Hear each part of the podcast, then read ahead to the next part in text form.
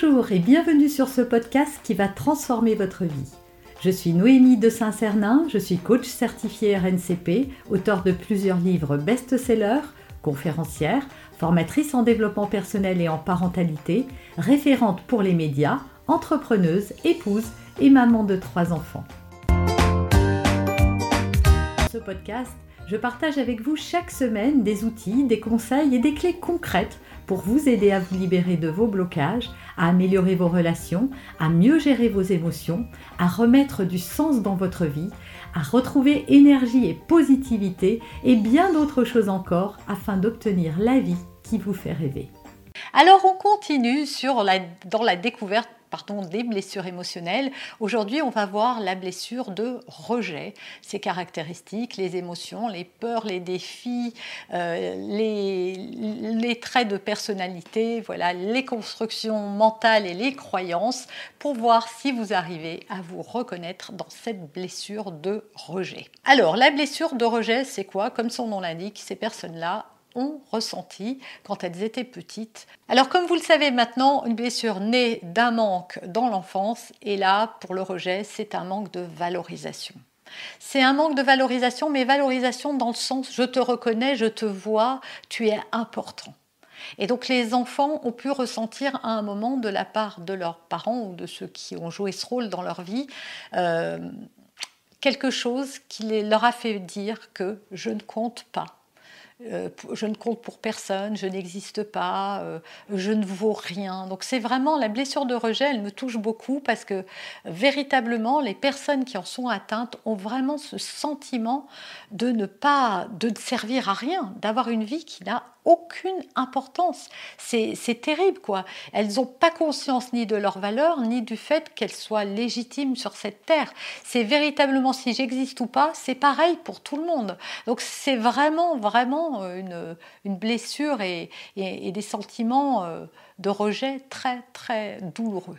Alors cette blessure de rejet, a pu naître de mille et une façons. Je ne vais pas pouvoir toutes vous les citer ici, mais par exemple, euh, s'il y a une différence de traitement dans la fratrie, si vous sentez que vos parents aiment plus euh, les autres que vous ou l'autre que vous, euh, il peut y avoir aussi le fait que vous ne sentiez pas important aux yeux de vos parents. Voilà, c'est comme si vous n'existiez pas, ce qui n'est pas la réalité. Encore une fois, hein. c'est pour ça que je vous invite à voir la, la vidéo sur les blessures, mais le ressenti à ce moment, à cet instant d'un euh, avec le cerveau d'un enfant et la vision d'un enfant. L'enfant a pu sentir aussi qu'il ne comblait pas les attentes de ses parents. Ça peut arriver aussi quand les parents voulaient une fille puis qu'ils ont eu un garçon ou inversement. Il y a aussi les parents très très exigeants et qui sont très avares de compliments, c'est-à-dire qu'ils ne valorisent jamais, voilà, ils ne, ne font pas sentir à l'enfant qu'il est important dans leur vie. On va lui faire sentir par exemple qu'il est un fardeau, que c'est difficile, etc., etc. Et donc tout ça va pouvoir créer une blessure de rejet. Euh, Lise Bourbeau, si vous connaissez, qui a écrit un livre qui s'appelle Les cinq blessures qui empêchent d'être soi-même, je vous mettrai le lien en barre d'infos. Eh bien, Lise Bourbeau a, elle euh, établit une corrélation entre nos blessures et notre euh, physionomie.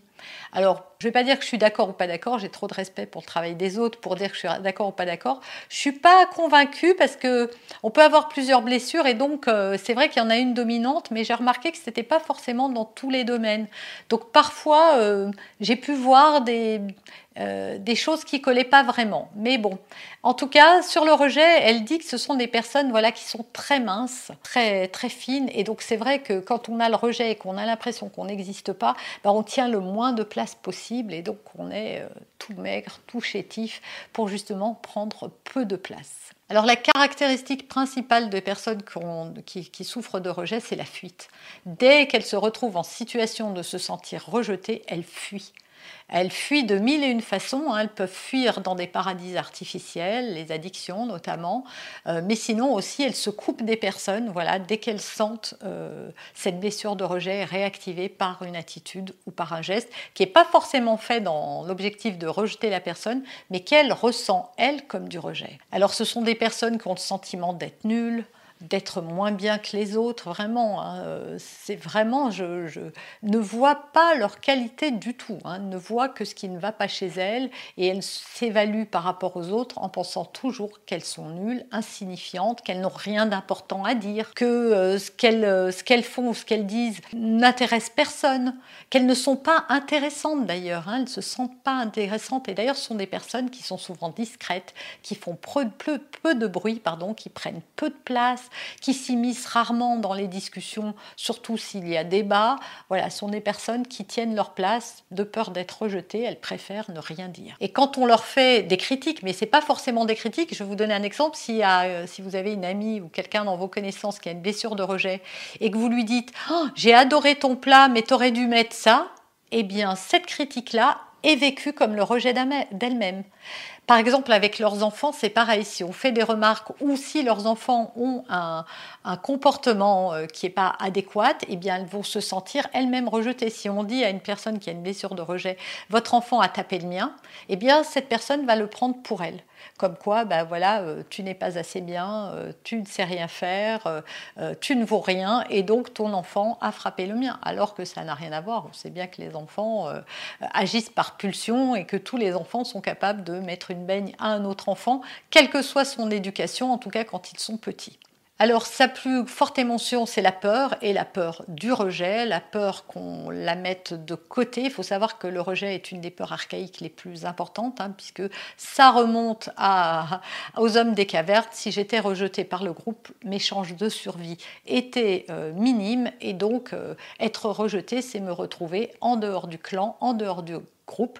Et donc ce besoin d'appartenance hein, qu'on a tous, et qui est un besoin fondamental pour les êtres humains, eh bien la blessure de rejet, elle, elle le vit avec encore plus de souffrance. Ce sont aussi des personnes qui demandent rarement les choses, qui demandent rarement, elles rendent des services, euh, voilà, elles, elles, sont serviables, mais elles ne demandent jamais, parce que si on leur disait non, elles vivraient ce non comme un rejet d'elles-mêmes, alors que ça n'a rien à voir si vous dites à quelqu'un, bah non, je ne peux pas te garder tes enfants cet après-midi parce que j'ai le plombier qui vient ou j'ai un autre rendez-vous, bah, la plupart des gens se diraient, euh, Bon, bah d'accord, t'es pas disponible, bah merci, c'est pas grave, ça sera pour une autre fois. La blessure de rejet peut se dire que, euh, oui, elle veut pas garder mes enfants, euh, c'est à cause de moi, c'est parce que je suis nulle, c'est parce que ceci, c'est parce que cela. Elle va toujours ça ramener ça à euh, un rejet d'elle-même. Et donc, son plus grand défi, son plus grand défi, ça va être de s'affranchir du regard des autres. Voilà, c'est vraiment d'exister à travers son regard, c'est d'arriver à faire abstraction de ce que les autres disent et surtout de ne plus prendre à cœur les remarques, les critiques et les jugements et de comprendre que juste les autres ont des opinions, ce ne sont pas les miennes, elles valent ce qu'elles valent, mais en tout cas, ça n'a rien à voir avec moi et avec qui je suis. Vous avez aimé cet épisode Abonnez-vous pour être informé de toutes mes futures publications. Laissez un avis 5 étoiles sur la plateforme que vous utilisez et un commentaire afin de m'aider à diffuser mes graines de conscience et de bienveillance à d'autres personnes. Vous pouvez aussi, si vous en avez envie, partager ce podcast à vos amis. Merci, merci d'avance pour votre soutien. Pour aller plus loin, vous pouvez me retrouver sur ma chaîne YouTube, mon site internet et mes réseaux sociaux. Ils portent mon nom, Noémie de Saint-Cernin. Et si vous souhaitez aller plus loin et vous faire accompagner, venez rejoindre mes programmes de coaching et mes accompagnements. Tout est indiqué sur mon site internet www.noémie-de-saint-cernin.com dans la rubrique Mes coachings et formations. Vous pourrez également télécharger gratuitement les coffrets cadeaux que j'ai spécialement concoctés pour vous. À très bientôt